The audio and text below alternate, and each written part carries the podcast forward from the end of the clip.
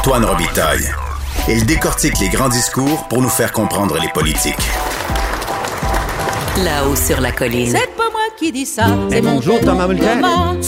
Salut, l'autre barbu. Oui, notre barbu, notre tonton Thomas, accessoirement collaborateur grosses des taches sur son chroniqueurs bleu, au journal. Euh, ce matin, tu de nous parles de religion et, de, et politique. C'est indissociable dans ton esprit. Ah, mais tout à fait. Ça revient très souvent. Puis dans les pays euh, les plus développés démocratiquement, il y a des garanties profondes pour la liberté de religion. Mais euh, en même temps, dès qu'il y a un problème, euh, c'est très facile de voir les réactions. Je donne l'exemple d'après le, le 11 septembre aux États-Unis. Oh boy, il y, avait des groupes religieux qui portaient des signes qui pouvaient être confondus avec la religion musulmane. Euh, je me souviens, c'était un homme sikh euh, dans un État du Midwest qui était une des premières personnes tuées euh, parce que quelqu'un pensait qu'il s'en prenait à, à quelqu'un d'une autre religion. Donc, ça n'a pas de bon sens. Euh, ce que l'on vit quand même euh, dès qu'il y a un soubresaut. Mhm. Mais je mentionne par exemple que euh, les catholiques, euh, bonne chance de devenir euh, chef d'État du Canada, parce que même si on a eu de très nombreux premiers ministres euh, catholiques, rappelons que notre chef d'État, c'est le roi ou la reine, selon le, le temps, d'Angleterre. Ah oui. Et donc, c'est intéressant de, de s'apercevoir que c'est tout le temps là. Je donne, euh, par exemple, euh, une, une analyse du fait que le Québec est le seul- la seule juridiction en Amérique du Nord à interdire à un jeune homme sikh de devenir policier, avoir une loi qui fait ça, qui dit Mhm. qu'un jeune homme sikh peut pas devenir policier, un juif qui porte la kippa peut pas devenir procureur ou encore une jeune femme qui porte un foulard ne peut pas devenir institutrice. Donc, c'est c'est un exemple. Puis cette semaine, il y a eu beaucoup de ça dans, dans le vent. Oui. Et je, je, je pensais que c'était important de rappeler qu'il n'y a rien de nouveau que la, la religion Ben, et la politique. se ben, ce qu'il y, a- y de nouveau, Tom, c'est l'amalgame honteux euh, qui a été fait par euh, Justin Trudeau à la suite de questions de, de- de journalistes euh, du reste du Canada euh, au sujet du- d'un lien, d'un lien, d'un lien. Comment on peut lier l'attentat en Ontario, euh, de, de- donc ce qui est arrivé à London et euh, la loi 21? C'est c'est ça que, que plusieurs personnes au Québec n'ont pas compris? Ben, en fait, euh, c'était plus que ça parce que les termes utilisés par euh, le chef du bloc, notamment, étaient assez durs à son endroit. Puis il a réussi en essayant d'éviter de froisser qui que ce soit. J'oserais dire, euh, cher Antoine, qu'il a réussi à froisser tout le monde. Oui. Parce que tu viens de donner un, un, un côté de la médaille, puis le, le terme employé par euh, Blanchette était tout sauf tendre ou parlementaire. Mais de l'autre côté, les gens disaient, mais Trudeau, si tu en as vraiment contre la loi 21, tu aurais pu faire comme tous les autres premiers ministres avant toi, dès qu'il y avait des grandes questions de la Charte des droits, le ministère, le procureur public, le ministère de la Justice, le procureur général envoyait des avocats pour défendre son point de Mais ce vue. qu'on comprend pas, c'est pourquoi on parle de ça alors que c'est un, c'est un attentat qui, on sait même pas par quoi Ah non, ça- encore il est, il est motivé. On n'y a pas Ben, eu il- d'enquête. euh, d'a- d'a- d'a- D'après les informations de, de documents de la Cour, parce qu'il y a d'autres documents dans d'autres procès concernant ce jeune homme-là, et euh, de, tout, de, de- de ce qu'on décode de ces documents-là, il avait des troubles de, de santé mentale ouais. qui avaient été déjà documentés. Donc, il y a, c'est, ça, c'est une évidence qui, qui vaut la peine de clairer l'air tout de suite. Il y a évidemment aucun lien de causalité entre ce qui se passe au Québec et ce qui s'est passé à London, en Ontario. Point à la ligne. Euh, et- même, c'est intéressant parce que c'est un ancien candidat conservateur qui avait combattu et gagné la, Oui. contre un musulman dans London. Lui, il a fait une sortie pour dire que London était vraiment empreinte de beaucoup de racisme et de sentiments anti-musulmans. C'est une ville que je connais bien parce que pour avoir été chef euh, de, de l'opposition, tu, tu voyages beaucoup. On Eh avait oui. au NPD euh, Irene euh, Matheson, sa fille maintenant, a, a pris sa place comme députée là-bas. Et donc, je connaissais très bien la communauté musulmane là-bas. Et je peux aussi te dire qu'ils ont été fortement côtoyés euh, lors des dernières élections parce que c'est une vieille communauté musulmane qui est là depuis des générations dans, dans de nombreux cas. Ils sont très bien installés. Le- la mosquée devant laquelle ils ont parlé l'autre soir, si vous avez écouté les, si tu as écouté les discours, c'est la deuxième plus ancienne mosquée au Canada Mhm. pour donner une idée. Donc, c'est une vieille communauté bien établie et ce qui est arrivé là-bas est un meurtre de Oui. sang-froid de quelqu'un qui, de toute évidence, a des troubles de santé mentale et point à la ligne. Mais Ça, ça fait penser un, un peu à Alexandre Bissonnette. C'est-à-dire qu'Alexandre Bissonnette, euh, Oui. juste après l'attentat de, de Québec, euh, plusieurs ont dit les radios de Québec ont, des- ont du sang sur les mains en sautant aux conclusions. Or, quand on a étudié les ordinateurs de M. Bissonnette, euh, et quand ça a été présenté en preuve au procès, on s'est rendu compte qu'il n'écoutait pas les radios de Québec qui, qui s'abreuvait aux Trumpistes qui, qui étaient pour un, un Muslim ban, euh, donc euh, aux Oui, oui, États-Unis. Très intéressant comme comparaison. Oui, très intéressant comme comparaison. Oui, je, je trouve ça. euh, Donc, on aime épingler les radios de. Québec. On en a profité avec l'attentat pour épingler les radios de Québec. Ben, là, c'est un peu la même chose qui est arrivée. On, on- En fait, parfois- on aime épingler parfois, la loi ce sont 21, donc on a fait un Parfois, lien un peu bric-à-brac euh, Ce avec sont ça. les éditorialistes les, et- et- qui, qui en parlent le plus, mais ce sont les gens qui font les dessins, les caricatures d'éditoriaux qui peuvent le résumer le mieux parce que ce matin, Château dans la presse a quelque chose d'assez drôle. C'est qu'il y a des fleurs à London, il y a des fleurs autour euh, de- de- du site euh, du, des meurtres et tu as toutes les caméras qui pointent vers le Québec. Alors ça, je pense que ça le résumait bien.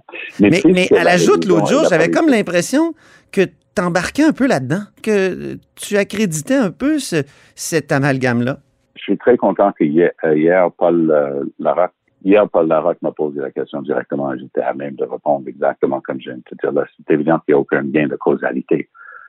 Par ailleurs, ça n'empêche pas qu'on peut étudier et débattre de la loi 21. Donc, c'est pas parce qu'il y a des gens qui ont dit des sornettes d'un bord que ça nous empêche d'avoir une bonne discussion de fond sur cette loi-là parce que je continue d'être fermement opposé au projet de loi 21.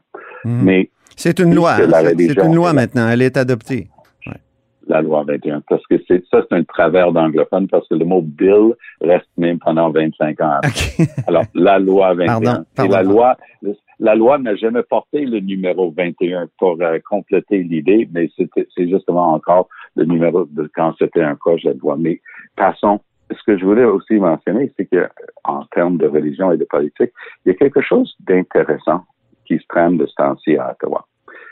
C'est passé largement sous le radar, mais à leur plus récent congrès, il y a quelques semaines maintenant, le NPD a adopté des résolutions qui, dans le paysage politique canadien, passent pour assez anti-Israël et ont été remarquées et commentées très négativement dans plusieurs milieux à travers le Canada.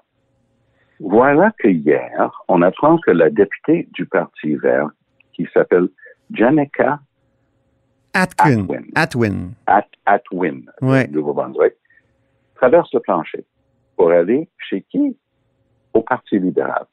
Ça, c'est Qui est surprenant. Janica Atwin? Ah oui, C'est une des trois députés du Parti vert. c'est ça. On a toujours Elizabeth May, dont, le comté est euh, en Colombie-Britannique. Il y a un autre Britanno-Colombien euh, du nom de Manning qui a des positions très tranchées anti-Israël, bien documentées. Et bien que lui, dans, dans ce- cette histoire-là, il est un petit peu plus en sourdine. Mais Atwin, il y a encore une couple de semaines, lorsqu'il y avait le plus récent conflit Israël-Gaza, tu vois pas qu'elle commence à utiliser le, le mot-clic, le hashtag euh, Israel Apartheid, et euh, elle commence à vraiment développer Israël, puis elle attaque sa chef, Annemie Paul. Non, Carrément. donc, juste en, en passant que comme, di- comme di- dirait euh, euh, l'autre, not that there's anything wrong with that, mais la chef du Parti vert est la seule chef de parti de confession juive au Oui, Canada. Et oui. en, et en fait, la première chef de parti de confession juive depuis David Lewis au NPD il y a 40 ans. Ah oui, OK. Donc, ça fait longtemps, là. Ça- Oui, oui. 45 ans. Donc, ça, c'est intéressant parce que depuis hier, il y a une vive réaction archi négative chez des groupes bien structurés comme CIJA. Donc, ça, c'est l'officiel euh, des communautés juives à travers le Canada. Il y a aussi B'nai B'rith, organisation qui est là depuis euh, un siècle.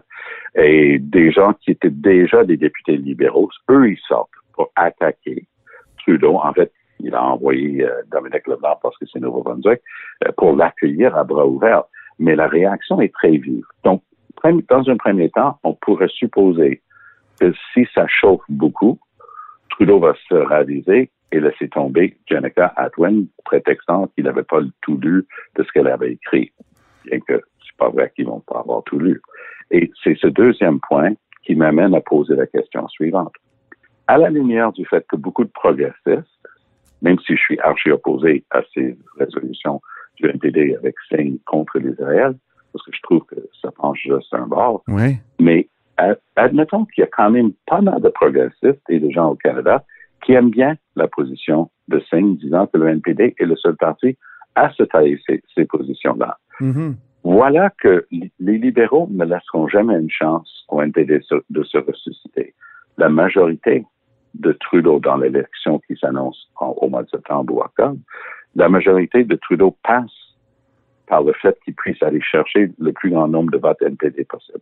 Mhm. Alors moi, je suis très intrigué de suivre ce dossier-là parce que est-ce que Jenica Atwin n'est pas un cheval de Troie pour Trudeau pour essayer de rentrer chez les NPD pour dire non, non, moi aussi, je suis très tolérant des gens qui ont des positions anti-Israël. Mais ça lui peut lui faire perdre une partie de la communauté juive qui est déjà pas mal du côté d'autour des dire dans, dans, conservateurs. le ouais, dans le GTA, là, le Greater Toronto Area, on parle de presque 50 sièges, dont au moins une demi-douzaine Oh. peut être largement décidé par une importante communauté juive très bien structurée. Hmm. Stephen Harper avait fait quelque chose. Il est le seul et unique chef de parti non libéral, à ma connaissance, à avoir réussi à aller chercher un appui de la majorité de la communauté juive tellement que ses positions euh, en faveur d'Israël étaient tranchées. Euh, il était vraiment euh, attaché euh, à toute la position. Il était là tout le temps que Netanyahou prenait ses positions les plus dures. Et là, lui puis Netanyahou, ils étaient un. Donc, ça a été apprécié. Les libéraux ont réussi au cours des deux dernières élections à aller retrouver, renouer avec cette communauté-là. Et ils avaient quelques membres bien en vue de la communauté qui ont été élus pour eux autres. Mhm. Mais voilà que ce jeu-là, puis comme je mentionne dans mon article dans le Journal de Montréal, aujourd'hui, politique, la religion n'est jamais loin.